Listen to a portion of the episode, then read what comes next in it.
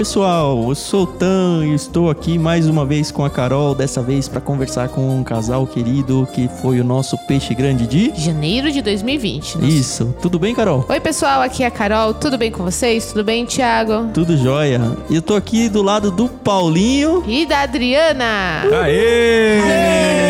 Já posso falar? A gente pode falar alto? Vocês falam tão baixinho, gente. Vai falar alto.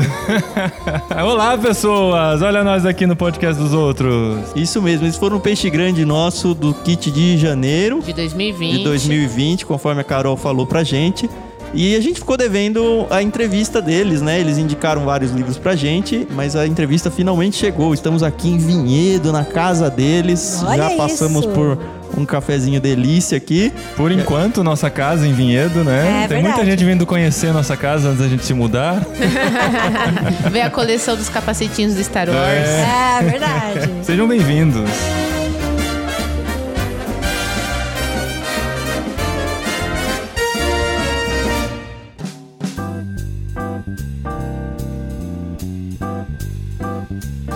Antes da gente começar, de fato, a entrar no papo, é, como é que os ouvintes fazem pra encontrar a gente, Carol? Se você está interessado em nos encontrar aí pela internet, internet dessa vida, é basta acessar Clube Ictus. E o Thiago é muito melhor nisso do que eu. E os olhares estão sensacionais. Assim. Ele tá quase balbuciando junto com ela. Clube. Não, é para você ouvir o podcast, você tem um, um site específico pra ele, é ictus.com.br. Bem fácil. Ictus é I C H T H U S. ictus.com.br, você tem lá a coleção de todos os podcasts que a gente tem e obviamente também nas principais plataformas aí de streamings de podcast. Vocês podem procurar por Ictus ou Ictus Podcast e vai encontrar a gente. Além disso, para participar nos nossos episódios e para interagir com a gente, basta você usar a rede social que você tem o costume de usar e marcar no seu comentário a hashtag Ictus Podcast. A gente vai encontrar o seu comentário e quem sabe ele não vai aparecer aqui nos nossos programas, né? E se você também quiser mandar uma mensagem ou nos seguir via Twitter, que é a rede social que a gente escolheu pra ficar conhecido, sei lá, basta nos procurar com arroba somente Carol. Ou arroba vulgutan. E aí você conversa com a gente. Vocês querem disponibilizar alguma rede social de vocês? O que, que vocês gostam de... A gente usa tudo, né? Só não usa o Tinder Sim, mais porque sim. eu já casei. Só que eu sou, eu sou mal criada no Twitter, então é melhor vocês me encontrarem no Instagram. Qual que é o... Tô brincando, eu sou mal criada não, mas lá no meu Twitter eu reclamo da NAC, eu reclamo da, Da Claro. da, da Claro, da Anatel. Todos que Tá não certo. vão poder patrocinar esse programa, no caso. Então, é da Azul, quando atrasa. Não, a Azul é boazinha até, mas a TAM, eu já reclamei da TAM. É a, hein? Não tanto. Mas quais suas redes sociais, esposa? O Instagram é arroba dridegaspari. Sim, no Instagram estou como Paulinho De Gaspari também. Acho que é o lugar mais fácil de nos achar. E irmãos.com no Instagram, irmãos underline com, vocês nos encontram lá. Isso, e se você ainda não ligou os pontos, Paulinho e Adriana são os nossos grandes parceiros num projeto chamado Literário. Já tem mais de um ano que a gente grava com eles um episódio por mês lá no irmãos.com. Então, se você não conhece esse podcast ainda, procura tanto o Literário que tá lá, quanto vários outros programas que eles têm, irmãos.com. Olha só, vingou o programa, né? Já passou mais de um ano. Não é? Tá É um uma ano e meio já, um ano e meio. Com 17 programas já, 17 livros. Eu nunca tinha lido tanto livro na minha vida. Olha aí. Livros bons, hein? livros bons. Agora nosotros iremos gravar em espanhol, literário em espanhol. Vamos ter que ler Don Quixote. Tiago, explica pra gente a nossa brincadeira do dicionário. Ah, muito bem lembrado, Carol. Em todos os nossos podcasts em que a gente conversa com pessoas, a gente tem uma brincadeira chamada dicionário.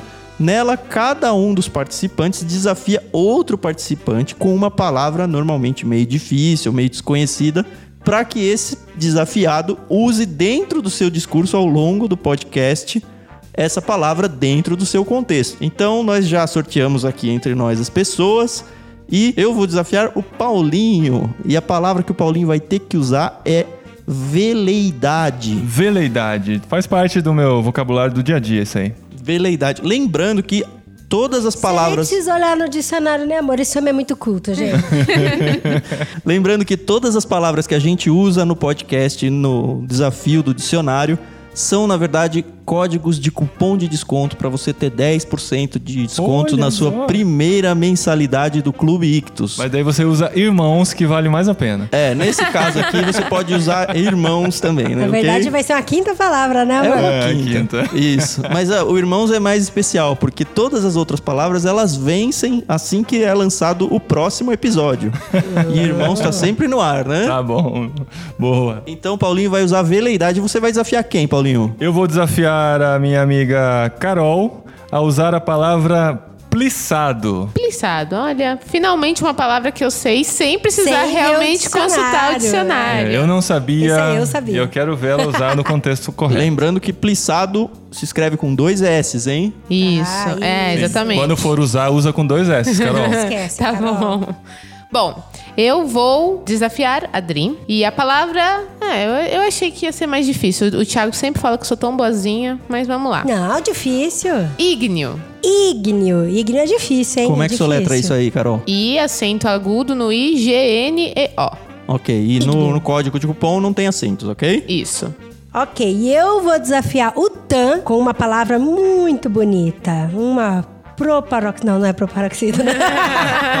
A pessoa quer falar chique, né? Mas é uma polissílaba. É isso, né? É uma paróxito. É trissílaba. É, é trissílaba? Bom, enfim, vamos Trissílaba paroxítona com. Vocês veem. É, É, vê. hiato. Não, com ditongo. Se fosse hiato, ia ser polissílaba. Mas a palavra é pacóvio. Pacóvio. É muito fácil de usar essa palavra. Pacóvio. É muito pacóvio usar essa Mas ainda não valeu.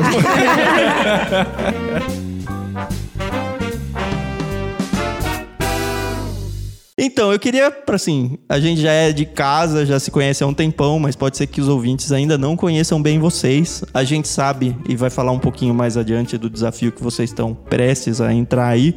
Mas eu queria voltar lá no começo, queria que vocês explicassem quem são Paulinho e Adriana, como começou toda essa questão de ministério, como vocês acabaram entrando nisso e como entrou na vida de podcast, que acabou, acho que, se tornando um dos principais ministérios de vocês. Esposa, e aí? Paulinho por Paulinho mesmo. Vai lá. Tá contigo, amor. Ó, essa história tem muita, muitos tamanhos, muito jeito de contar. Eu vou tentar ser bem resumido, pra, porque esse não é o, o tema do programa. Mas eu comecei a mexer com esse negócio de comunicação lá nos- na minha adolescência, quando eu fui fazer datilografia. Olha que coisa Que linda. ano, mais ou menos, isso? Da ano 96. A internet era discada ainda, é isso? 95. Eu- a- Não, nem tinha internet. não. A datilografia não tinha internet ainda. Aí eu fui ter acesso à internet em 96, né? Mas assim, é porque eu já comecei a fazer o boletim da igreja, aquelas coisas. Comecei a gostar disso. Até que eu tive o meu primeiro computador em casa, fui acessar a internet na casa de um amigo. Esses dias eu fui na casa do meu amigo lá em Piracicaba, eu falei, foi a primeira vez que eu acessei a internet, foi na sua casa, né? Na verdade, foi a primeira vez que eu vi um computador, foi na casa dele. E ele é responsável por muita coisa que já aconteceu na minha vida. E aí, a partir do contato com o computador e tal, já envolvido muito na igreja, comecei a mexer com internet, assim que eu tive o primeiro acesso à internet comecei a desenvolver algumas pagininhas e tal, e logo isso se tornou algo que as pessoas começaram a acessar de vários lugares do Brasil. Isso em 1998. Eu já estava, na verdade, na faculdade, fazendo ciência da computação. E com esse site, ele foi crescendo, crescendo, ganhando novas proporções. Aí eu comecei a entender o potencial que essa internet tinha, porque até então você não sabia muito bem. O mundo para mim era muito resumido ao que eu vivia, né? As pessoas com quem eu convivia. De repente eu começo a ver gente do Brasil inteiro entrando em contato e falando que estava sendo abençoado com aquilo. O site foi crescendo, crescendo até que em 2002 chega a esposinha na história. Quatro anos depois a gente se conhece por causa de irmãos.com, que era o site. Ah, eu não já. sabia disso. Conhecemos Sim. por causa da internet, por causa de irmãos.com. Porque Conta ela recebeu na casa dela uma revistinha que eu ajudava a diagramar. Uau. E de vez em quando eu punha uma propagandinha embaixo assim do site, ela entrou, começou a acessar e Aí a virou começou- fã. 2002, é. É, Não, casei com uma 2002 a fã. gente se conheceu. em 2002 a gente se conheceu, É, a mas eu primeira já vez que você acessava o site antes, é. Então nos conhecemos, nos casamos, isso foi se tornando um ministério, até que a gente conheceu um cara chamado Cassiano, que é muito amigo nosso até hoje, e ele abriu os nossos olhos pra gente entender que o que a gente fazia era missão. A gente tava levando o evangelho pra pessoas que ainda não conheciam e tal. Isso foi crescendo, crescendo, nos tornamos missionários da CEPAL. E o então, site e curiosamente, assim, pelo até onde eu sei, Nós, nós somos missionários da CEPAL já tem 12 anos, né? Até onde você sabe, É. você sabe Não, certo. mas É. isso, isso eu sei. O que eu até onde eu sei vem, vem agora. E até onde eu sei, a- nós somos os primeiros missionários do Brasil na área de comunicação. Que legal. Sim, de Sim. comunicação mesmo. Com- Missionário de comunicação, missionário da internet. E o pessoal falava, É. como Essa, assim? Como essa era uma dúvida que eu funciona, né? tinha. A maioria dos missionários é, cursam teologia, aí passam um tempo fora. A questão de vocês serem missionários é um pouco diferente, né? Vocês fazem Sim. missão em comunicação. Sim. Isso, é, a gente é, é, se enquadra até como um mobilizador, que é um tipo de missionário aqui. É, se for, se for colocar dentro de uma caixinha, a gente é mais missionário de base, hoje, até agora. Que é um missionário que ajuda na mobilização, que ajuda a preparar pessoas, a capacitar pessoas. E agora, então, a gente tá nesse novo passo de nos tornarmos missionários de campo. Transcultural, Transculturais. Estando numa outra realidade, num outro contexto, para fazer o que a gente faz. Eu tenho uma pergunta nesse ponto aí É. pros dois, porque assim, quando a gente pensa em missões, a gente sabe da loucura que é pra um missionário. Tô pensando naquele missionário que vai pro campo mesmo. A dificuldade que é o levantamento de sustento já. Agora, num contexto de vocês, primeiro porque vocês não irem a um campo tradicional como a gente imagina. Segundo, porque vocês eram pioneiros nesse negócio de internet e tudo. Então, não é como hoje que todo mundo já nasce já sabendo mexer em algum computador ou um celular. Como que é e como é que foi pra vocês essa questão do levantamento de sustento? Porque eu acredito que seja da mesma forma. Vocês não são contratados de uma empresa que paga um salário pra vocês. Vocês têm que levantar sustento como qualquer missionário. Sim, Ao mesmo sim. tempo, vocês tiveram Uhum. que convencer as pessoas, como vocês foram convencidos, de que um, isso é missão. Aham. Segundo, que olha, eu não vou pra África passar Aham, fome, eu vou ficar trabalhando aqui mesmo, da onde eu tô, e, e ainda assim eu preciso do seu dinheiro. Como é que foi isso? É difícil. Foi muito começo. difícil, muito difícil, assim, porque a gente explicava que tudo que a gente fazia, a gente precisava de um tempo dedicado, né? Tanto que, por algum tempo, depois o Paulinho até arrumou um emprego de meio período, mas que também não foi nem tanto um emprego, também tinha a ver com missão, tinha a ver com comunicação, que foi que ele foi levar comunicação para igrejas, né?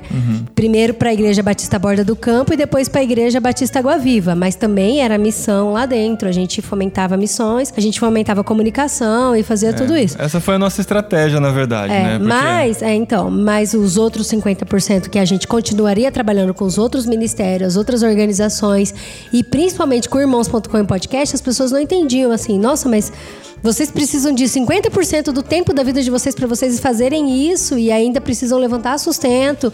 E sim, gente, gravar podcast dá trabalho. Sim, É, muito. porque não é só gravar, Cê- né? Não é só gravar, é. verificar a pauta, é você marcar Fazer uma contatos. data, fazer contato. E durante toda a gravação tem trabalho. A gente tem nossas famílias que tem que cuidar dos filhos e tudo isso, tem que fazer toda essa logística.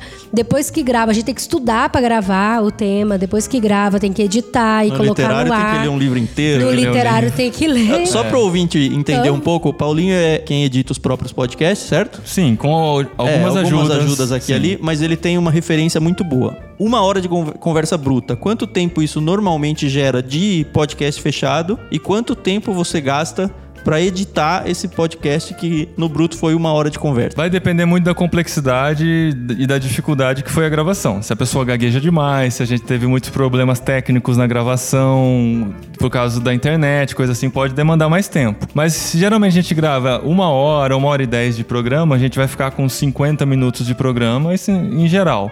E eu vou gastar 8 horas de trabalho de edição É pra essa fazer parte isso. que o pessoal não Oito entende, horas, né? oito horas. E teve programa, assim, que tinha convidados que demoravam muito pra fazer o raciocínio. E até algumas gagueiras e tal, que o Paulinho demorou muito mais de oito horas. Ficou 12 horas, assim, né, amor, Não, mas é, é- o que eu queria era essa diferença Então, de, é. ah, é uma horinha aí, já sobe o arquivo e põe uma música no fundo. Não é não, isso, né? não, Não, Ele faz assim, um trabalho artesanal, né, É, amor? tem muito a ver com o meu estilo de edição. Uhum. Eu faço uma coisa de recorte e cola, de, de corta, junta, puxa pra cá, puxa pra lá, troca de lugar, limpa aqui e tal. Se você olhar a linha do tempo da edição, depois eu mostro pra vocês aqui, pra vocês terem uma ideia, ele tem um cortezinho a cada dois, três segundos. É um negócio insano, assim, a- o trabalho de edição de podcast. Então isso é porque demanda. Você pode também pegar só o programa gravado prontinho, corta as pontas, coloca uma vinhetinha e, la- e lança. Sim. Tem gente que faz isso, Aham. mas eu não consigo. É o Aham. meu estilo de fazer. É, mas é aquilo que você falou, as pessoas estão acostumadas a colocar numa caixinha, né, a nossa profissão. Aham. Então elas não Aham, entendem toda a complexidade que é o que vocês escolheram fazer pra viver, por exemplo, né? E é. É. muito mais do que fazer pra viver, né? Mas a gente também não quer só ficar reclamando, né? De, das pessoas Eu só não quero que as pessoas compreenderem. Sim. entendam Não, a realidade tem- do que é. é ter um podcast. Já há tanto tempo, um É. dos pioneiros, acho que talvez, pelo menos no universo cristão aqui brasileiro, o primeiro, né? Eu, hoje, assim, o Irmãos.com é o podcast mais antigo ainda em atividade no Brasil, em qualquer categoria. Que legal. Não tem nenhum mais que nasceu antes que ainda está Independente de ser funcionando. cristão ou não. né? Aham. Exato. Mas, ó, só pra deixar claro, sempre foi muito difícil a gente convencer igrejas de que o que a gente faz é missão. É Mas missão, pessoas que é. nos ouvem, nossos familiares, nossos amigos, eles entendem isso e a gente tem muitos apoiadores nessa linha. Uhum. Agora que a gente vai pra Espanha fazer missões, nós teremos duas igrejas que vão pela primeira vez nos apoiar sem receber nada em troca. Porque até então, quem nos apoiava financeiramente é porque a gente trabalhava na igreja. Ah, Agora nós teremos duas igrejas, então vai ser a primeira vez que a gente vai experimentar uma igreja nos apoiando, apoiando o nosso ministério, sem que a gente precise cuidar da comunicação da igreja, entendeu? Sim, porque então é além, além da gente continuar com essa comunicação à distância, a gente tem os nossos ministérios, né? Eu trabalho com a MTB, com o Vocari. E no Vocari eu sou 100% voluntária. Da MTB não, eu tenho meu tempo voluntário, mas eu também sou PJ. Mas no Vocari eu sou 100% voluntária. E também dentro de irmãos.com a gente trabalha. Então, além de todo esse trabalho de comunicação e internet, nós também vamos fazer relacionamentos com o povo espanhol. E aonde a gente, assim, a gente já viu várias pesquisas, os últimos dados de 2019, foi agora, né? Maio de 2019 saiu a última pesquisa que 0,4% dos espanhóis conhecem o evangelho. Que coisa, hein? Então é muito baixo, é muito pequeno e a gente tá indo lá intencionalmente para fazer relacionamento com eles. Então, além de toda essa parte da comunicação, a gente quer intencionalmente fazer esses relacionamentos, né, mano? É, a gente quer continuar fazendo o que a gente faz aqui. A gente quer continuar sendo mobilizadores, então a gente é meio doido nesse sentido. A gente não consegue ficar dentro de uma caixinha só, né? Então a gente vai continuar sendo de base, pensando assim, mobilizando no Brasil, mas estando no campo e podendo falar do amor de Deus para esse novo campo. Legal. Acho que é legal a gente expandir um pouco do que tem acontecido na vida de vocês, essa questão de migrar para um missionário de campo. Eu sei que já tem um episódio bem longo, até que conta com detalhes como tudo isso aconteceu. Se você tem interesse, tá lá no canal deles, o, o irmãos.com. Você lembra o título do É, episódio? 394 é o número, o ano mais incrível de nossas vidas até aqui, ou até agora. Isso, mas Ou assim, eu hoje. queria que vocês resu- resumidamente contassem o que, que é esse novo ministério que vocês estão indo. Eu sei, eu sei que vocês estão indo com duas crianças pré-adolescentes ainda. Não, nem isso, criança É, ainda, criança. nada pré-adolescente. Que medo que a Nove gente anos mais velho, palavra. gente. Isso. Calma. Mas assim, a gente sabe, imagina o desafio que é pra vocês. E eu queria que vocês contassem bem brevemente e desse aquele gostinho pra que as pessoas saiam desse episódio e vão ouvir aquele outro podcast com mais carinho. Então, a gente, em, janeiro do ano passado, a gente foi pra Espanha e pra Itália, né? Foi por conta de.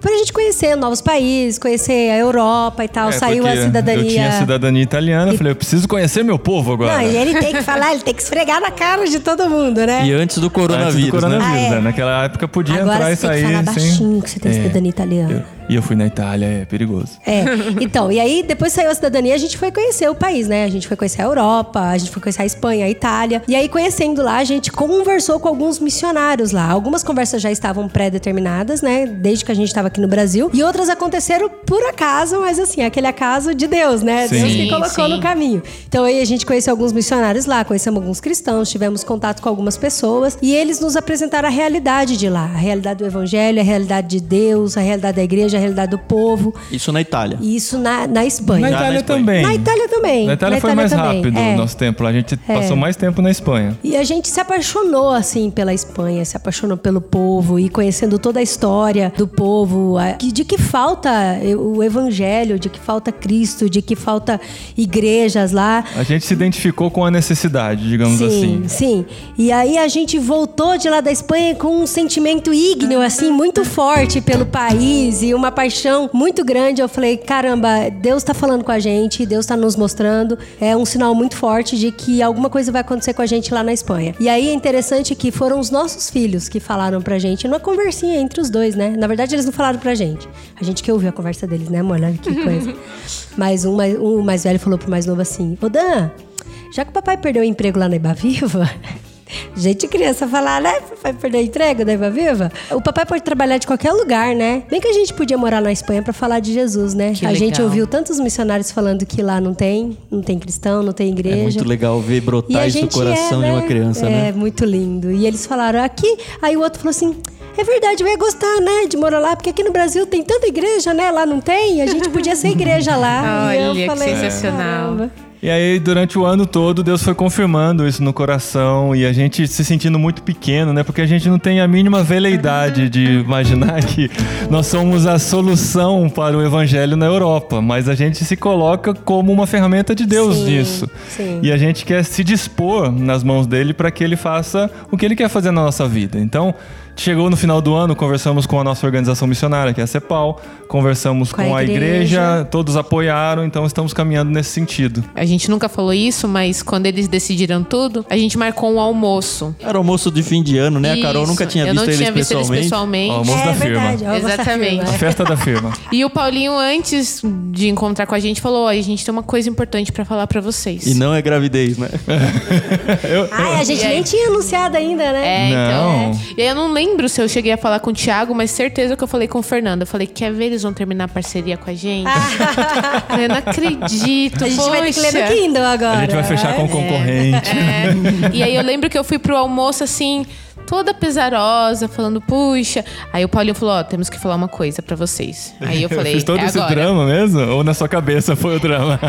É, na- acho que na minha cabeça foi. Você não falou. Não, não foi pra mim que você falou É, isso. então não. foi pro Fernando. No, no final foi uma notícia muito boa, né? Eles decidirem ir fazer missões e a gente não perdeu a parceria. Então, E assim, pra quem tá sensibilizado ou quer conhecer melhor vocês, ou principalmente quer ir com vocês como missionários, ajudando, segurando as pontas do lado de cá, financeiramente, eu tô dizendo, o que, que eles têm que fazer? A gente tem um site, né, dentro, um- uma página dentro Um de site dentro do site, um site ó. dentro do site, isso. que é onde a gente mostra, na verdade, é um formulário que tem uma pequena explicação e você escreve lá e pode se comprometer.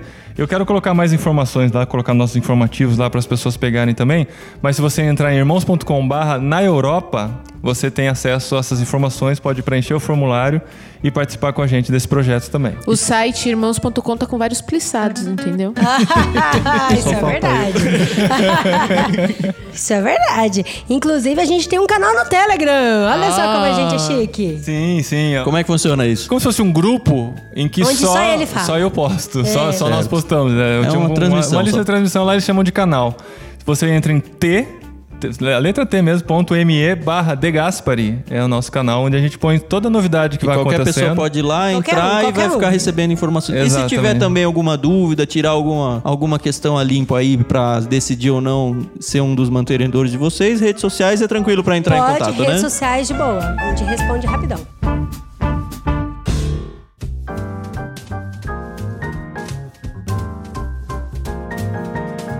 Tá bom, então vamos começar a migrar um pouco, afinal de contas eles são os nossos peixes grandes de janeiro e a gente tem que conversar um pouquinho sobre as coisas mais legais do mundo. Sim! Sim, Livros! Ah, acertei.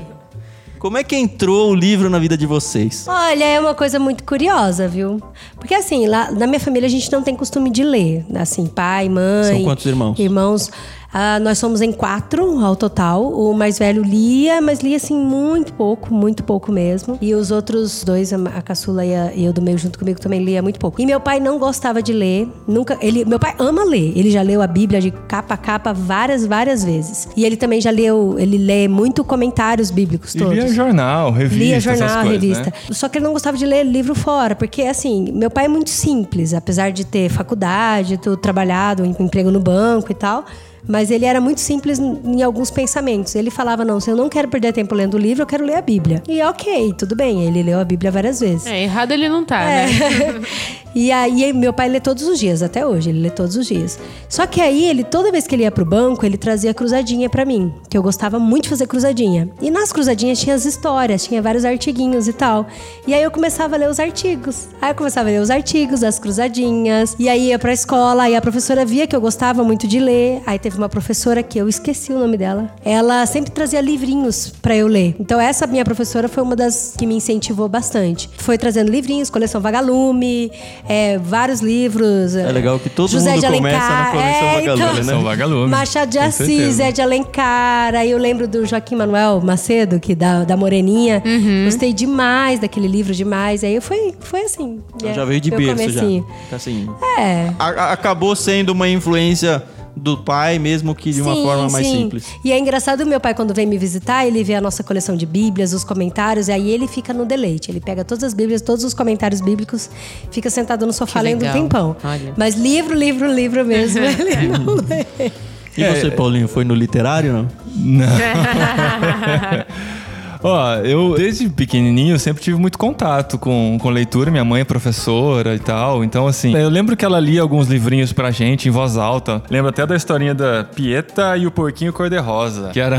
É bom porque já vai rendendo indicações pro clubinho já. É, cara, nem sei se existe. Na verdade, era um livrinho com várias historinhas e uma delas era a Pieta e o Porquinho Cor-de-Rosa. História aí. Ela lia muitas dessas histórias pra gente. Então, assim, contato com a leitura eu tive dentro de casa. Meu pai gostava de ler jornal. Meu pai nunca foi de ler livros, assim, ele gostava de ler jornal. Mas foi muito a escola que me incentivou. Coleção Vagalume foi fundamental. Gente, coleção Vagalume é muito boa. eu As queria muito leituras. achar. Vocês acham que existe uma coleção Vagalume pra, pra geração Ah, de hoje? então, não? é, eu tenho muita dificuldade. A própria coleção Vagalume está sendo reeditada. Olha né? que o Ictus me surpreendeu pra caramba, cara. Toda vez que chega o Ictus, eu falo, e agora? O que, que será que eles vão dar pros meus filhos? Porque eu não sei, parece que tá esgotado. E a hora que eu vi Sherlock Holmes, eu, ah! Jardim Secreto, ah! Você tá lendo junto, né? Ah, Atrás da Alice, né? Ai! Falei, que da hora. A gente com certeza vai ler junto. Aí, assim, eu lembro de ter lido muitos livros chatos também na escola e ficar, putz, tem que ler Machado de Ai, Assis. o alienista, gente, alienista é difícil. É, e hoje, assim, a gente valoriza pra caramba, porque a gente amadureceu, Mas mas. é que a gente não era maduro. Exato. né? É, você acha, uma criança de 13 anos leu alienista, Senhora, aquele negócio era gente? insuportável. Ah, não, não José você, você já tem que ter uma mente mais. Então. Não, mais mas senhora é um romance, pelo menos. É. Mas, ah, mas ainda- para as meninas é legal. Mas os homens- eu lembro, sem brincadeira, eu lembro dele descrevendo a sala em que ele encontrou com a mulher durante três páginas, descrevendo a sala, o tipo de Sim, o cortina, o tipo de tapete. escada, ah, não, não dá, né? Daí sim. Não, aí pra sua mente pacóvia da época não dá, não dá certo, né? Exatamente, mas assim, é- eu sempre gostei, gostava de ler, assim, pegava muito livro emprestado. Fui desenvolvendo isso com o tempo, nunca deixei de, de desenvolver esse gosto. Mas assim, com certeza, falando do literário, o literário me trouxe de novo a disciplina do tempo de escola, que eu tinha que ler um livro até tal fazer a dia prova. pra fazer a prova ou pra fazer um resumo Todos dele. nós. Assim, a memória que eu tenho da- dessa obrigação de ler não é uma memória afetiva, assim, é uma memória era de bom, ai né? que droga. É, mas eu acho que eu preciso dessa meta pra me forçar a ler todo dia e isso voltar a ser um, um hábito pra mim, né? Então é, é legal ter esse compromisso por causa disso, senão eu vou deixando.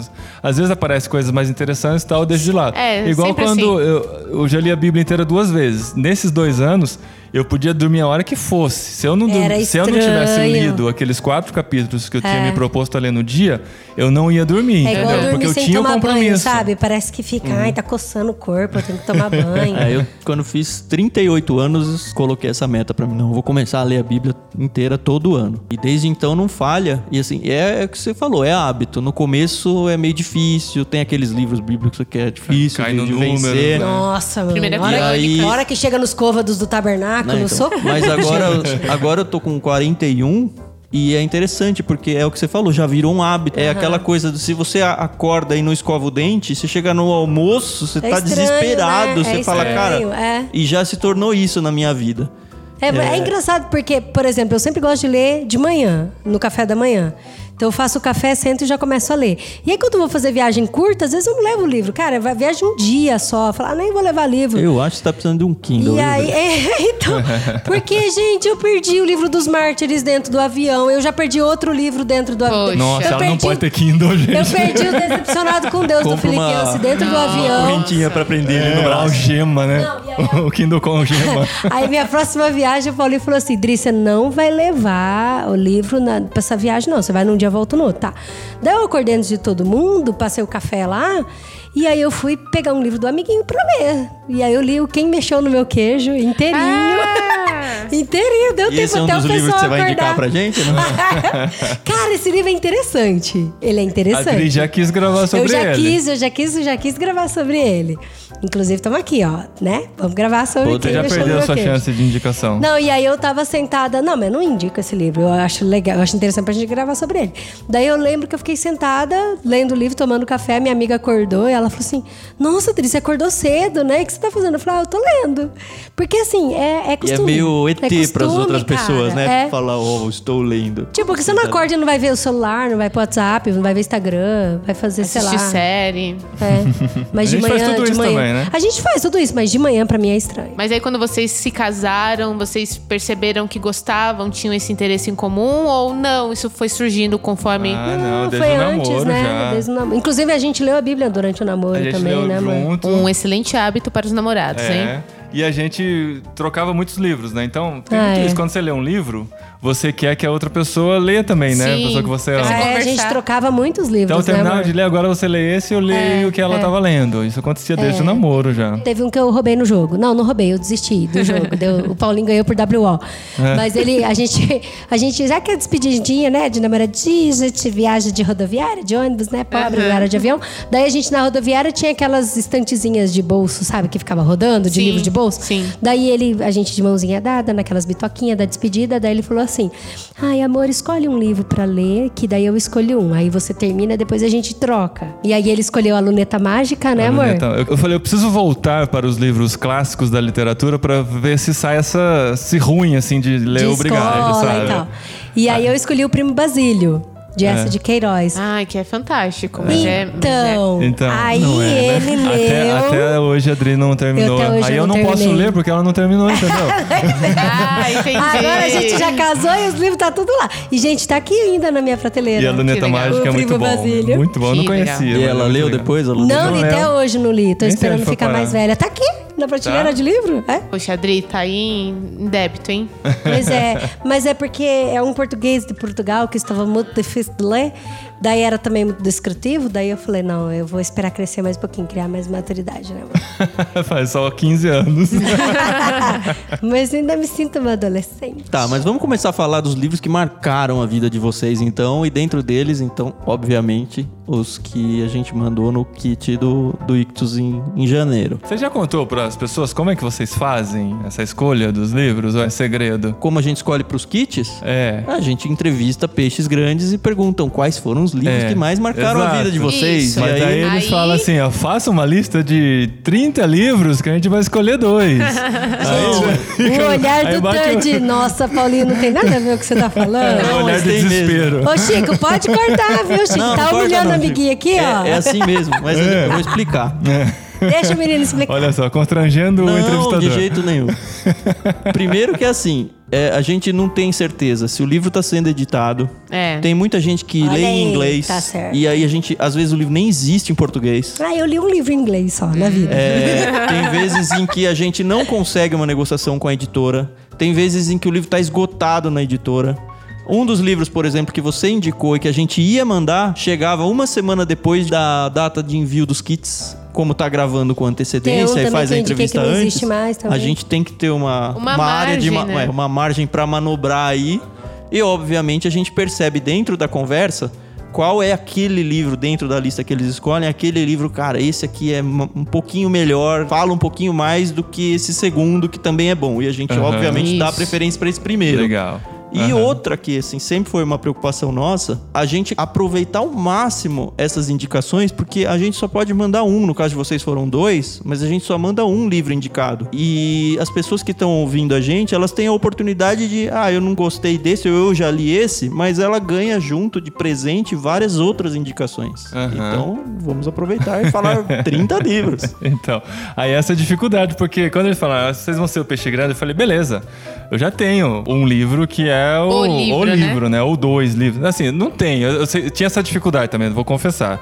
Eu eleger o melhor, né, da minha vida e tal. Mas aí, a hora que ele fala, elege vários, eu falei, caramba. Daí- mas daí é legal porque você começa a resgatar Você vários. lembra da história, sua história, né? É, então, nossa, esse livro foi muito especial. Até citava assim, ó, tem um livro que, que eu coloquei na lista que eu não sei se hoje eu concordaria com ele 100%, a apologética dele, por exemplo, que é a evidência que exige um veredito, do Josh McDowell. Mas na época foi importante. Quando eu li né? foi muito Foi. importante para o fortalecimento da minha fé, entendeu? Então, esse tipo de coisa é interessante a gente fazer essa visita e começar a pensar. Mas os dois que o Ictus escolheu foram muito especiais. Foram livros que a gente gostaria mesmo que fossem enviados, né? Sim, sim. A Oração do Tim Keller e o Discípulo o Radical, do, John Stott. Então são Inclusive, dois a gente autores que a gente gravou ama. podcast já, né? Sobre, Sobre os o dois, discípulo radical. inclusive. E a Oração também. Não, sim, mas com Ictus não. Ah, sim. É, é. Mas já tem um podcast irmãos.com sobre os dois. Então, e tem um livro que pra mim eu, me marcou muito. Eu já li ele duas vezes inteiro, emprestei. E olha, se você tá ouvindo, foi pra você que eu emprestei, me devolve. Porque eu queria levar esse livro. Não, eu tô Você brincando. tem pouco tempo pra fazer isso. É, mas abrindo um parênteses antes de você falar. O louco é que a Dri passou a lista dela primeiro. E da lista dela, sei lá, passou 10 livros, 8 faziam parte da minha lista também, Ah. entendeu? Playboy, né? Porque tem muito isso. Um lê, se apaixona pelo livro e passa. Isso Sim, que ela vai porque falar gente foi isso passa... que aconteceu. Então, esse livro do Henry Nowen eu, é, chama Tudo Se Fez Novo. Eu tô até procurando aqui. Eu acho que mudou, tem um novo Então, título a reedição Aí dele. eu até falei pra vocês, falei, gente, esse é um livro que eu gostaria que todo mundo, assim, que tivesse uma personalidade mais parecida, assim, com a minha, que tem ansiedade, porque eu tenho uma ansiedade muito grande. Por exemplo, a gente com a questão da Europa. Eu não tenho dúvidas de que Deus vai nos sustentar lá. Eu não tenho dúvida. Mas a minha ansiedade é saber como que isso vai acontecer. Se vão ter igrejas nos apoiando, se a gente vai conseguir um emprego de meio período, se o euro vai dólares lá. baixar, sabe? Eu fico, o euro Deus. vai baixar. Com certeza, Adri. Pode, pode, ficar tranquilo, o euro vai baixar. Daí eu fico, eu fico com uma ansiedade grande, assim, de tipo, de acordar no meio da madrugada e falar, Deus, a gente ainda não tá com o sustento 100% fechado e tal. E eu sei que o Senhor vai nos sustentar, eu sei, mas a minha ansiedade é saber como. E esse livro, Tudo Se Fez Novo, do Henry Nowen, pra mim, um dos livros, assim, que trata a Ele ansiedade de uma forma ele maravilhosa. fala descanse porque o como é de Deus. Exatamente, mas ele vai discorrendo de uma forma como você se sente miserável por ter sentido ansiedade.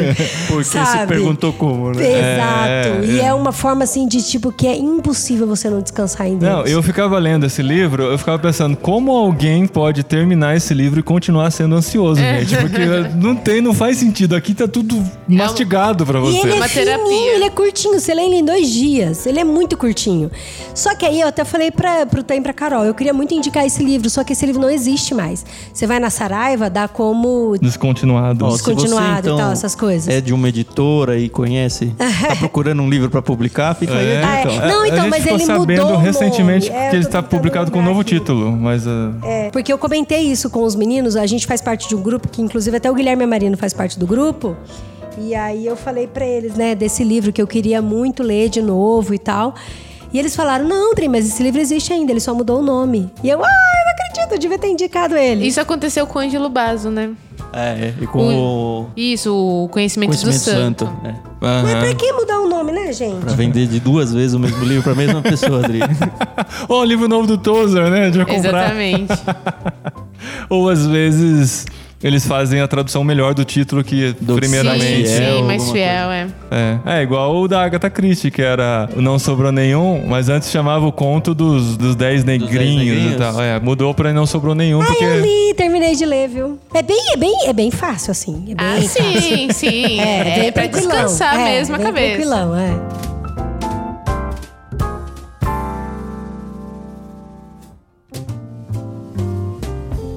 Livros não cristãos, assim. Antes da- da- até da indicação desses livros, como que vocês enxergam essa dualidade? Eu não gosto dessa palavra, mas assim, tem muito cristão que fica naquela, não, eu não posso ler livros não cristãos. E tem gente que fala, não, larga de ser bobo, larga de ser pacóvio. Duas vezes, hein? Olha, Como é que vocês en- enxergam isso e acham isso importante ou perigoso? Eu não sei como vocês pensam. Quem acompanha a gente faz tempo sabe, né? A gente não gosta dessas definições, né? Do que é de Deus, do que não é e tal. A gente entende que Deus pode usar até não cristãos pra falar suas verdades e falar através dessas pessoas e, e a gente pode aprender, porque a... Usou até uma mula, né? Exato. Né? E usou incrédulo, né? O próprio Balaão era muito zoado. Então, assim, a gente não vê essa diferenciação. É claro que existem livros que vão ser mais voltados para a nossa espiritualidade, vão nos ajudar, nos aproximar de Deus e tal, mas a gente pode aprender muito a partir de outros livros, outros filmes e de entender que Deus cria o ser humano com a criatividade e com essa criatividade Com ele arte, consegue né? Uhum. refletir Deus no que ele faz, mesmo sem muitas vezes nem crer em Deus. Vou É, provocar tem a uma- sua frase. Você acha que esses livros podem ou devem? Esse livro pode fazer isso? Ler esse livro pode fazer com que você faça isso? Ou você acha que a pessoa deve ler um livro? não cristão? Eu acho que deve, sem dúvida, deve, para você conhecer muitas vezes a cosmovisão do mundo. E acho que cosmovisão já é do mundo, né? Mas para saber o que, que os não cristãos também pensam, para poder muitas vezes até defender sua fé e conhecer outros lados. É saber que Deus dá criatividade para ele e às vezes vai, ele vai falar alguma coisa de um jeito que o no livro cristão, no- do autor cristão, ele falou de um jeito que você não entendeu tão bem e quando esse cara não cristão falou, você compreendeu, sabe? Tem várias coisas que podem acontecer pra gente também entender e não ficar bitolado somente numa forma de pensar e entender que existem outras formas de ver o mundo e por aí vai. E também, às Ah, vezes, não é nem questão de conhecer sobre aquele assunto. Teve um amigo meu que gravou podcast com a gente que ele falou que livros esticam o cérebro da gente. Ó, olha isso. Eu sei que a gente lê livros espirituais, que contém é, disciplinas espirituais, que contém conteúdo, que tem muita coisa rica para você aprender e você colocar no dia a dia da sua vida de criar um hábito. Mas também tem livros que te fazem rir, que te fazem pensar de outra visão, que te fazem conhecer coisas diferentes e relaxar também. Teve um livro que é o Guia, do Mus- Guia dos Mochileiros da Galáxia, Ah, do que é Douglas Adams. fantástico. Ela não consegue falar esse sempre título. erro. Guia Do, do Mochileiro Mochileiro das, das Galáxias. Ela, Então, ela- ela erra os plurais. de Douglas Adams. Gente, Douglas Adams é Douglas. no plural. é. Gente, esse livro pra mim foi demais, demais, demais. Ele não é cristão nem nada, mas esse livro, tanto que eu aprendi com ele, o tanto que eu dei risada e ri de mim mesmo com relação às burocracias, o paralelo que ele faz com as burocracias da Terra, cara, é muito legal. Ué, mas peraí, ninguém me avisou que a minha casa ia ser explodida. Avisou sim, tava lá no artigo tal, no número tal. Cara, muito da hora isso. Infelizmente, algumas pessoas é, chegam pra nós e falam: Ah, eu não, não vou assinar o clube porque vocês são cristãos. E a gente fala: Não, mas a gente não lê só livro cristão. Ah, então falei o que, que vocês já mandaram. Olha, a gente já mandou isso, isso, isso, isso, esse autor, papapá, papá, já mandamos C.S. Lewis. Não, C.S. Lewis? Ah, não, tá bom, eu vou assinar, porque vocês mandam C.S. Lewis. Pô, meu, C.S. Lewis é cristão, sabe? Então, E eu assim, também já vi o contrário, né? É, exatamente. eu já vi o contrário. Ah, porque eu assinei, eu li o clube de vocês e eu queria receber livro cristão. E vocês me mandaram o que não era É, exatamente, cristão. vocês mandaram Arthur Conan Doyle. É, muito isso mesmo. Teve um contrário, teve, teve um cristão que assinou e reclamou que a gente que ele achou que era livros não cristão só e quando ele viu que tinha um cristão ele falou Ele, não. é, ele quis cancelar. né? Ah, eu não sei o que acontece. E uma coisa que tem acontecido recente, é, de verdade, assim, eu fico triste até pela pessoa pensar isso. Mas ela fala, ah, eu sou católico e vocês não são. Então eu vou cancelar. Eu fui A enganado. é, a proposta de vocês não tá clara. Mas a gente não tem denominação ali, gente. A gente já mandou livros de autores católicos cristãos. Sim, o Thomas Kempis, né? O Thomas Kempis, o o Agostinho. Agostinho, É um livro. É bom que vocês não agradam ninguém, né? Desagradam É, todo mundo. exatamente. Mas sabe, sabe o que eu Já acho mandaram engraçado? Jane Austen. Exatamente. Aí foi a escorregada, né, gente? Eu gostei, eu gostei. A Drick não gostou. Eu acho engraçado O que. Paulinho é menininha do grupo. Eu sou a É, menininha. ele, é ele que devia estar lendo Jane Eyre, né? Não, aí também já é demais. Já li Jane Austen. Não, mas Jane Eyre é, é pesado, É, é né? diferente, pesado, é, é, é, muito pesado. Mas o que eu acho engraçado é que não são todos, tá? Mas algumas pessoas que nos criticam, que são cristãos, por exemplo, seguem vocês. E vocês estão aqui falando que, olha, eu também leio o livro que não é cristão. E, gente, 100% do, dos nossos peixes grandes indicaram livros cristãos e não cristãos. Então, E normalmente os não cristãos antes dos cristãos, É. né? Isso que é mais legal. cada um. Gente, a gente já teve indicação de Ana Karenina. Olha só, caramba. Então, eu não entendo. Outro livrão, né? Mas ele é Eu acho cristão. que a gente cumpre um papel, É cristão? Carol. Não é cristão. Ana Karenina. Ana Karenina não é- de quem que é? É do, Do Tolstói. é sim. Tolstói, a gente Ah, é do leu. A Tolstói. gente fez sobre o Tolstói, a conversão dele. Mas a Não, Não, mas Ana é história. Karenina é do Tolstói não, ou é Ana do... É, acho que Karenina- Dostoiévski. Não, é Tolstói. Não, é Tolstói, Não, né? Tolstói. Ele, ele se Uma converteu depois. Sempre confundem Dostoiévski É, é é dois com russos, meu. Tolstói. E eu que confundo orgulho e preconceito com crime e castigo. Nossa, Não, vida Carol, do céu. o que eu acho Carol. assim, eu acho que o papel nosso, tanto do Ictus como podcast agora, que a gente atinge muito mais gente além dos associados do clube, quanto como clube, é justamente ajudar a romper essa barreira. Porque tem muita gente, assim, gente inteligente, gente boa, gente bem intencionada, que por várias circunstâncias da vida chegaram nessa conclusão de que, ah, eu só posso ler a Bíblia. Ah, eu só posso ler a Bíblia e livros cristãos. Ah, eu sou da religião A, então qualquer coisa que a religião B segue, eu não posso. Faz parte do nosso papel. Tem muita gente que entende, graças a Deus, essa nossa visão.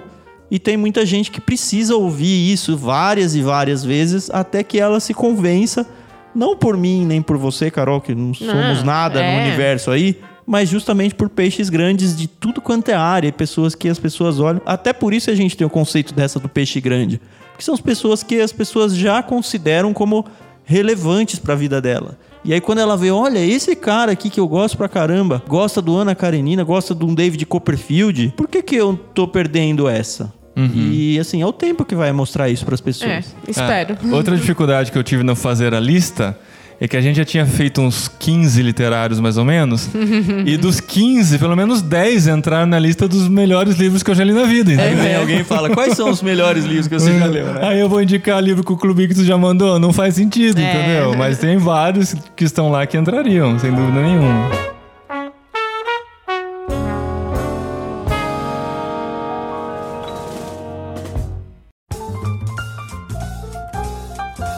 Gente queria fazer agora um bate-papo. Vamos começar com o Paulinho. Hum.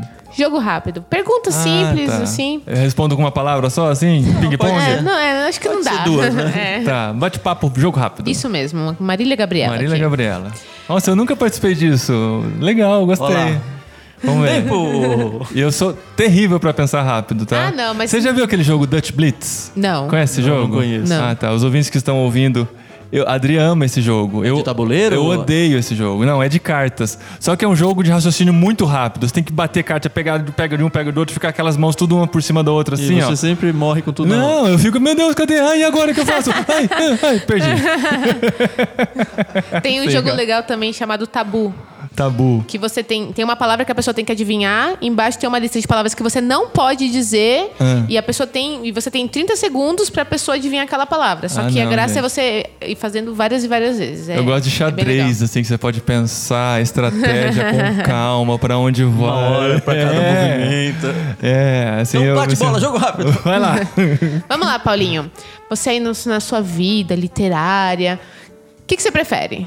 Livro físico que dá pra carregar ou famoso Kindle, e-book? Então, eu vou ter que elaborar um pouquinho mais essa resposta. Por favor. Em toda a minha vida, eu só li livros físicos de papel. Mas vamos mudar para Espanha e não vamos poder levar um décimo dos livros que temos aqui. Uhum. Então eu vou ter que migrar para o Kindle. E eu espero muito amar essa, essa mídia, sabe? É o que eu quero. Sim. é legal, eu gosto do Kindle. Vários livros ao mesmo tempo ou um de cada vez? Um de cada vez. Sério? Sério. Eu preciso estar concentrado Mesmo no que seja aquele livro chato que vai demorar um mês, dois Ah, meses eu pra desisto, acabar. né? Essa era uma boa pergunta. Livros até o fim ou você desiste no Ah, eu caminho? desisto. Se eu vejo que não tá rendendo, que eu tô perdendo tempo lendo, que eu não tô assimilando nada, eu Mas desisto. qu- quando você sabe que o livro não te pegou? Depende. Filme eu, eu sou mais vacinado. Assim. Às vezes ele não me pega do início porque eu já começo a ver como ele é mal feito Mas ou é que como o a filme trama é duas contada. horas É. e acabou a vida, Então, né? mas, mas tem filme que eu falo, pô, esse aqui eu não vou até o fim porque eu não gostei do jeito que ele é feito. Agora, o livro, eu, eu insisto um pouquinho mais, porque às vezes eu penso, às vezes eu não tô captando o que, que ele tá querendo dizer, a culpa é minha, Uhum. sabe? Mas ainda assim se abandona. Geralmente, assim, se eu, eu percebi que eu li três páginas e nem prestei atenção no que ele tava dizendo. Sabe aquela sensação É assim, que tem um putz, problema, o negócio né? não, não me pegou. Pode ser que eu não estou num momento bom, mas. De manhã isso. ou à noite pra ler? À noite. É. A Adri prefere de manhã, eu prefiro à noite, antes de dormir. De manhã eu não tô muito. Sei lá, não consigo me ligar. Eu acho que eu tô muito É. lento de manhã. Pessoas eu sou lento pra né? caramba, vocês perceberam, né? Aí eu vejo nos podcasts. Ah, é só essa hora, só. É só pra quebrar o gelo. Dri, a gente fez um bate-bola, jogo rápido com o Paulinho. Ainda Agora é a sua vez. Só pra perceberem, Nossa, né? eu nem peguei spoiler. A Adri, te- a Adri deu uma saidinha, só pra, porque ela, ela não participou da- das minhas conversas aqui, só pra saber. Eu vou participar das dela agora. Tá. Dri? Quê? Ah, Ah. bom, acho que a resposta des- dessa pergunta o Paulinho já deu, mas vamos lá. É, livro físico ou Kindle? Mas é uma palavra só que responde? Não, não. É, Mas tem que ser você rápido. sabe. É físico. eu nunca li Kindle, gente, na minha vida. É culpa de vocês. Olha!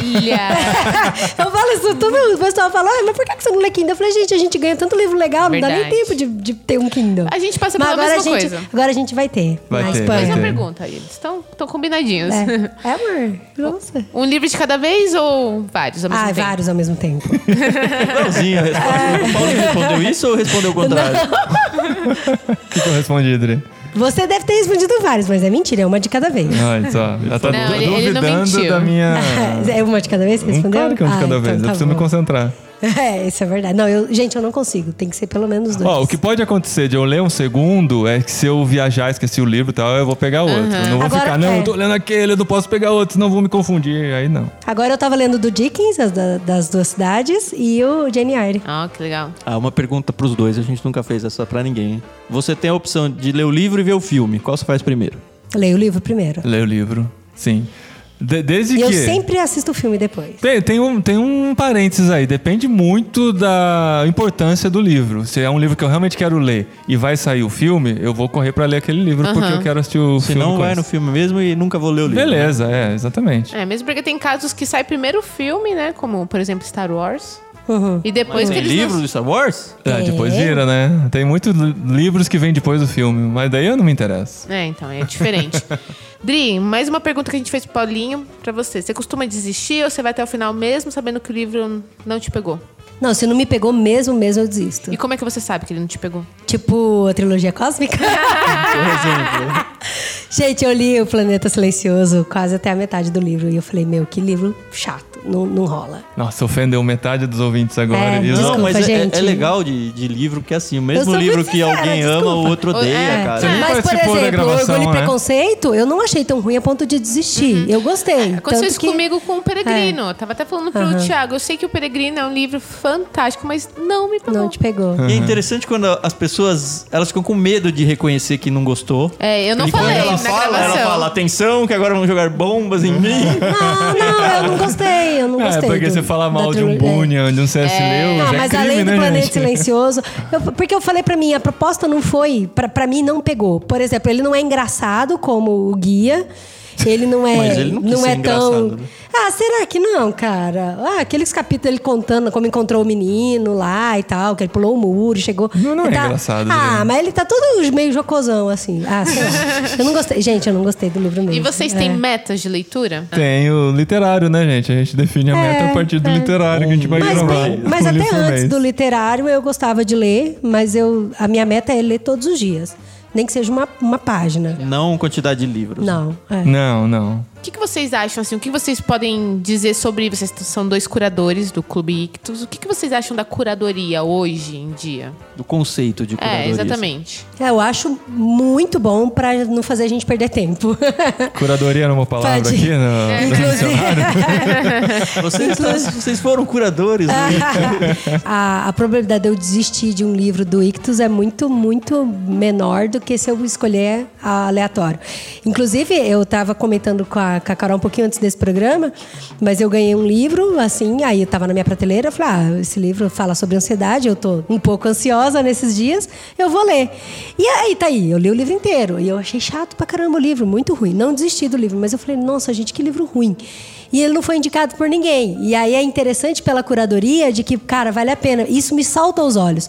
E uma coisa que eu quero até deixar registrada aqui no programa e também vou falar no nosso literário, mas eu só comecei a ler esse livro da Charlotte Brontë porque a Carol Baz indicou. Eu li a entrevista dela que vocês fizeram, eu achei que ela, ela fundamentou muito a resposta dela no sentido de por que ler um livro não cristão, por que ler um livro de romance e tal. E aí eu falei, cara, que da hora, ela me convenceu. E aí que eu legal. tô lendo. E tá legal, né? E nossa, gente, eu não consigo parar de eu ler. não sei. Gente, sabe de você acordar no meio da madrugada Sim, pra fazer xixi sim. e pegar o livro? Ah, Aham. vai ser uma folhadinha. Eu nunca li. Eu acho que eu nunca li um livro sem ser recomendado por alguém. Assim, eu nunca cheguei na livraria e falei, a não ser que seja um autor que eu já conheça. Ah, o livro novo do Keller. Pode ser que me interesse. Aham, porque já conhece o autor, Exatamente, Mas mas. escolher o livro pela capa, pelo Não, lombado. nem A pelo curadoria deles título. sou eu, né? Ah, Não, tem muitos. Uh, semana passada veio o Dirceu aqui em casa, um cara que, assim, foi fundamental para os primeiros livros que eu li na vida, assim, livros cristãos, sabe? Ele falava, não, ler esse livro vai ser importante e tal. A Cruz de Cristo, John Stott, tá na minha lista dos top top, e eu li o livro dele, inclusive, Dele, e devolvi é depois, sabe? Mas Então, tem livro que a gente não muito. leria pela capa desse. Não. Tipo, você é aquilo que ama, nunca. a gente falou até no programa, não ia ler de jeito nenhum. Assim, a capa me influencia, é verdade. Então, mas é, é, É. é a capa com a recomendação. Então, recomendação não é é ela que muito vai bom. convencer você por, De pelo jeito livro. não. nenhum. É. não. Então a curadoria é muito bom, gente. Isso é um diferencial muito bom do Ictus. É, a gente se esforça. A gente Assim, agradece. A gente sempre fala que os maiores beneficiados dessas curadorias aí somos nós, né? Eu e a Carol. Porque o que a gente conhece de livro que nunca tinha ouvido falar, e assim, depois que você conhece, depois que você é, lê esse livro, você fala, cara, como eu nunca. Como? Gente, eu nunca tinha ouvido falar de Dickens. A primeira vez que eu vi foi com vocês. E E, é aí, um- pesquisando sobre cara- Dickens, eu falei, cara, Dickens é tipo uma sumidade É lá da Europa. E obrigatória para quem fala, faz escolas de língua inglesa e tal, Falei, né? caramba, eu nunca tinha ouvido falar. E o, legal de gravar podcast, a gente tá percebendo isso, é que a gente anteriormente, quando a gente fazia revista, a gente é, escrevia, diagramava. A gente tentava, tinha que ser muito resumido ali o que a gente conversava com os peixes grandes. E eu falava pro Thiago, meu, teve peixes grandes que eu saí chorando de emoção. O Paulo Capelletti foi um deles. E eu falei pro Thiago, meu, eu não consigo escrever na revista o que, O que ele diz, transmitir essa Exatamente. emoção, então né? eu acho que o legal do podcast é que você é ouvinte, tá ouvindo o que a gente tá ouvindo aqui, entendeu? A- Outra coisa também dessa é que no, na entrevista, pelo tamanho de, da- da- do artigo e tudo, como vocês mesmos fizeram, quantos livros passaram aqui no, no microfone? Com todos os que a gente pegou, é isso pra mais, assim. E não cabe isso na revista. Porque não é só uma lista de mercado onde você fala, ah, é tal livro, tal livro, tal. Você vê a paixão do cara falando sobre aquele livro, o brilho no olho. No caso do podcast, se você sente na voz da pessoa a importância daquele livro. E não dá pra passar isso pra Sim, revista. sim. A gente tinha que cortar pra, sei lá, uns 20, 30% das indicações dele. E agora, nesse formato de podcast, a gente consegue não só passar a lista inteira, como também a essência daquela conversa que, que a pessoa teve. É, e, a- e aí a gente também, os livros, falando com relação aos livros que foi, né, pra, no kit que a gente indicou, que foi o Oração do Tim Keller o Discípulo Radical do John Stott, a gente gosta tanto do livro, tanto que tem podcast específico pra eles, né? Pros dois, né? Então a gente tem um podcast irmãos.com, que é de oração do Tim Keller, porque esse livro, ele remoeu muito com a gente. Porque por mais que eu já estava aprendendo sobre a questão da oração, de que a oração ela nos transforma e a oração ela traz a gente no relacionamento com Cristo e de colocar Deus no lugar dele, sabe? De Deus como todo soberano, como criador e eu como criatura, o livro ele deixa você assim no seu lugar e coloca Deus no lugar dele. É muito mais do que você saber pedir. Engraçado, tem gente que fala assim: nossa, o livro sobre oração. Eu quero pra eu aprender a orar, eu saber o que que é oração. E, cara, é muito fantástico. De você pra, até pra orar. mostrar que você não sabe. É, orar. Exato. Não, e de que oração muitas vezes é sem palavras, é em É, silêncio. verdade. e, e é relacionamento. E esse livro do Tim Keller, ele joga muito isso na sua cara e é muito bom. E o Discípulo Radical, a gente tem um literário, né, sobre ele. Antes da onde a gente, recomendar, que foi um de é, férias, né? Vocês iam sair de férias. Vamos pegar um que ainda não veio no Eu tinha no ganho Ictus. neném nesse dia. É, É, foi- que foi gostoso. O discípulo radical é um manual de como você ser um discípulo, né? De você ser um discípulo de Cristo, radical de raiz, né? Uhum. E é fantástico. Eu recomendo fortemente vocês que estão ouvindo de ouvir esses programas. A né, gente amor? gostou as escolhas, as- das escolhas de vocês. Entre, Ah, obrigada. entre Reclamou, tantos mas- livros. Não, foi bom, foi bom. Eu queria muito Revolução dos Bichos, mas estava esgotado. É. Exato. Mas vai, quem sabe, Mas olha, né? eu vou- Spoiler. Vou, dizer pra você que você não foi o único. E É. que esse livro chegava. A gente tem parceria com a editora que tem o livro, que é a companhia. Agora não tá mais esgotado. Então, quem sabe? Quem, sabe? sabe? A Ah, eu nunca li ele ainda, eu queria ler. Vamos ler no Kindle. É.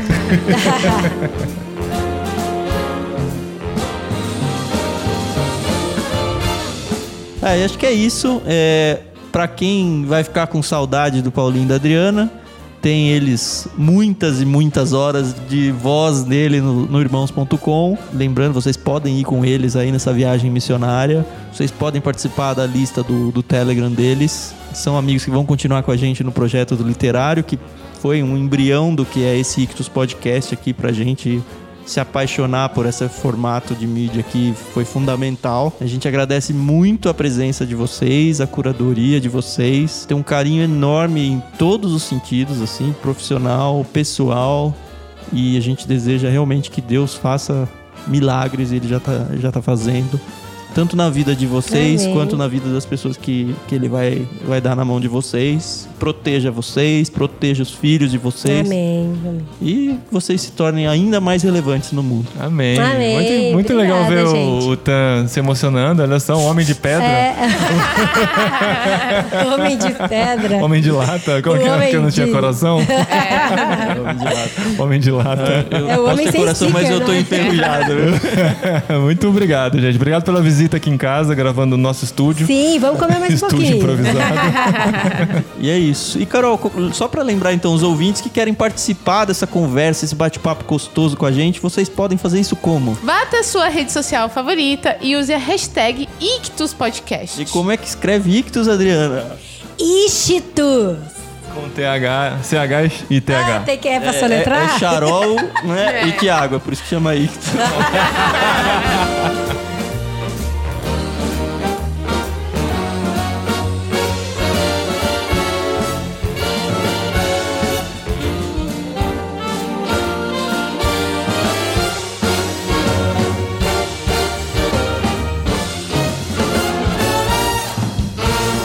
É isso aí, Isso pessoal. aí. Beijo, Chico. Ah, não.